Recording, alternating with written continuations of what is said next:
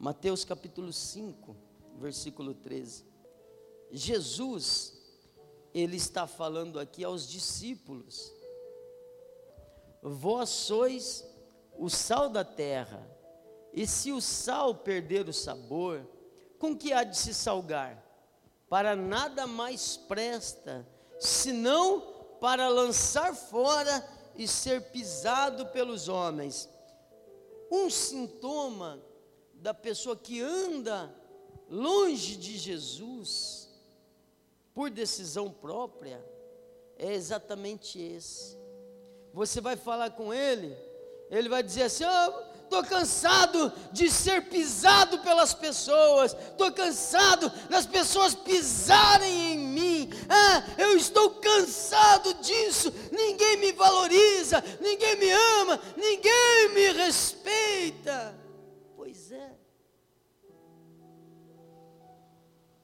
Existe um amor tão grande, existe um poder tão grande nesse amor, que salva, que batiza e que liberta, tudo de uma vez. Mas, se você vira as costas para Ele, você não pode reclamar de ser pisado pelos homens.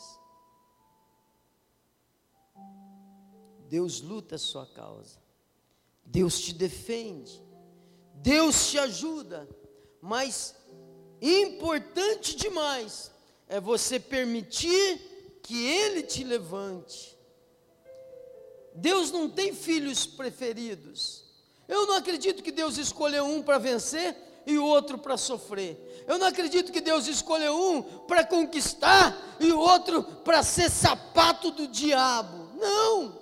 A questão é, o, a, a, nossa vida, a nossa decisão é que vai decidir se nós somos os que estão no alto, porque a Bíblia diz que Deus pega o caído e coloca ele nos lugares altos. Então a nossa decisão, a nossa vida é quem vai dizer se nós seremos colocados no lugar alto ou se seremos pisados pelos homens. Quando o cristão está fora do plano de Deus, está fora da graça de Deus, está fora do amor de Deus. Quando o cristão diz que ama o noivo, que é Jesus, mas despreza a noiva, ele vai passar por isso aí.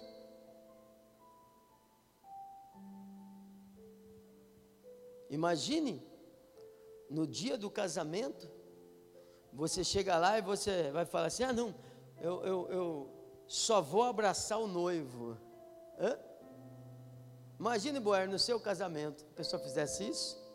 Hã? O, o Theo, já pensou, Theo? Você vai aceitar? A pessoa fala assim: não gosto da Karina, mas eu amo o Theo. Vem cá, me dá uma. O Theo vai falar assim: opa, assim não, opa, uh -uh, uh -uh. porque no casamento a Bíblia diz que são uma só carne. E a Bíblia diz que Jesus é o cabeça da igreja. Quem despreza a noiva não tem o carinho do noivo. Percebe? Ah, cansado de ser pisado pelos homens. Pois é, é isso que acontece quando o sal perde o sabor. Não serve para nada mesmo mas o Espírito Santo está aqui, amém? O Senhor está aqui, louvado seja o Senhor, e o Senhor te trouxe aqui para te levantar, você não está sozinho. Vamos lá, outro versículo. Vós sois a luz do mundo, não se pode esconder uma cidade edificada sobre o monte. Dá um glória a Deus.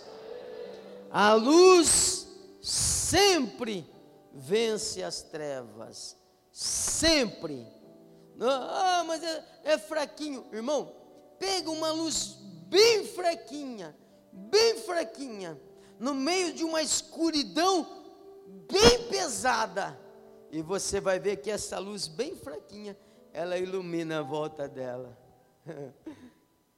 Imagine quando você está brilhando com o brilho da glória do Senhor, quando a luz que está em você é a luz da glória do Senhor. Irmão, Jesus te fez para ser luz, para iluminar, para vencer as trevas. Quando você decide deixar de brilhar, então a luz se apaga e as trevas vencem. Mas o Senhor está dizendo que a tua luz vai brilhar hoje, em nome de Jesus. Amém? Veja o próximo. Não se acende a lâmpada e coloca debaixo da cama, debaixo do alqueire, mas no velador, e dá luz a todos os que estão na casa. Diga assim: O Senhor me acendeu. A luz que está em mim é a luz da glória de Deus. Aí então, o próximo passo qual é? É pegar você que está lá embaixo e o próximo passo é Deus te colocar lá em cima. Amém? Quem entendeu? Deus vai fazer isso na tua vida. Você deixa? Então vamos lá. 1 Reis, capítulo 18, capítulo 19, versículo 3. Nós falamos isso a semana passada. Vendo Elias, se levantou e para escapar com vida, para escapar com vida se foi. E chegando em Berseba, que é de Judá, deixou ali seu servo. Jezabel falou que vai matar ele. Ele falou: O que? Eu vou salvar minha vida. O que, que ele ia fazer, gente? Salvar a sua vida. Veja, veja. A Bíblia diz assim: ó, Jesus disse: ó, Quem quiser salvar a sua vida, perdê-la. Tem tanta gente indo na igreja para ganhar a vida. Né? Tem, tem. Pastor, Deus pode abençoar financeiramente? Claro que pode, Ele quer e Ele vai. Mas o, o teu coração, o teu alvo, o teu propósito não pode ser esse, porque quem quer salvar, perde. Quem quer ganhar, perde. Quem quer salvar a vida, esse é o primeiro que morre. Então, ó, ele saiu para salvar a sua vida. Esse profeta, ele já havia vencido muitas e muitas vitórias. Deus foi com ele. Ele, ele mostrou para Israel que só o Senhor nosso Deus é Deus verdadeiro. Ele podia ter ficado de pé, mas ele falou: Não, a Jezabel eu não vou enfrentar, não. Já estou cansado, quer saber? Cansei dessa lutaiada. Cansei. É uma luta aqui, é uma luta ali. Outro dia, Outro dia veio o capitão de 50, tacou fogo, matou todo mundo. Outro dia veio outro capitão, morreu outro 50. Outro dia mandaram prender. Outro dia e outro dia, e chega, cansei desse monte de luta. Eu vou fugir para salvar a minha vida. Não é isso que ele queria? O que é que Elias queria, gente? Salvar a vida. Agora vamos lá ao próximo, ó. Ele, porém, foi ao deserto, caminho de um dia, e foi sentar-se debaixo de um zimbro e pediu para si a morte.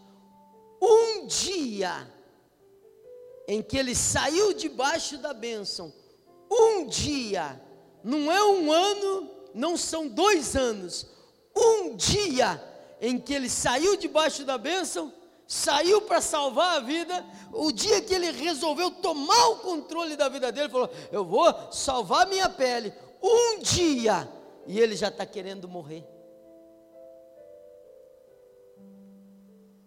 Mas a Bíblia diz que um dia para o Senhor são como mil anos, e mil anos como um dia.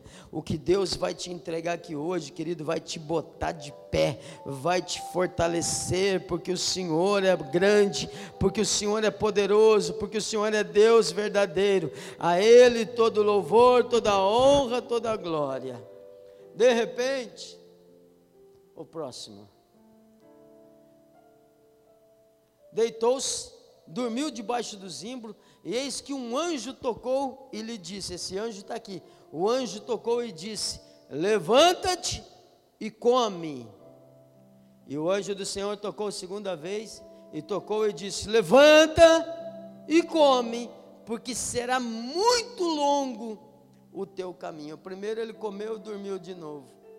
Precisava de uma segunda dose, precisava de um reforço. Aí ele dormiu de novo. Irmão, eu já estive desviado. Eu sei o quanto é difícil. Difícil. Você vai na igreja, você sente a presença de Deus, você chora, você se alegra, você sai leve. E para voltar o outro dia é uma batalha de novo, é ou não é? É uma batalha. Porque o, o, o diabo, ele vai fazer de tudo para te impedir. Aí é que começam a vir as propostas, aí é que começam a vir as oportunidades, aí é que começa a acontecer isso, acontecer aquilo, porque o diabo sabe que está te perdendo e ele não quer te perder. É uma luta. Então Elias comeu, ah, agora, uh, agora eu vou, uh, uh, uh. deitou de novo, dormiu de novo. O anjo veio, tocou nele, falou: levanta e come, porque será muito longo o teu caminho. O anjo está dizendo para ele: levanta e come, porque a sua história não acaba aqui. E o anjo está dizendo para você: dessa comida que eu vou te dar hoje, coma, porque a tua jornada não acaba aqui. Deus não te fez para morrer envergonhado, Deus te fez para ser vencedor, para te colocar no lugar alto, para iluminar a todos. Deus te fez para vencer as trevas. Deus fez de você um vencedor. Levanta e come. Agora veja. Levantou-se, pois, comeu e bebeu, e com a força daquela comida, caminhou 40 dias e 40 noites até Horebe, o monte de Deus. Hã?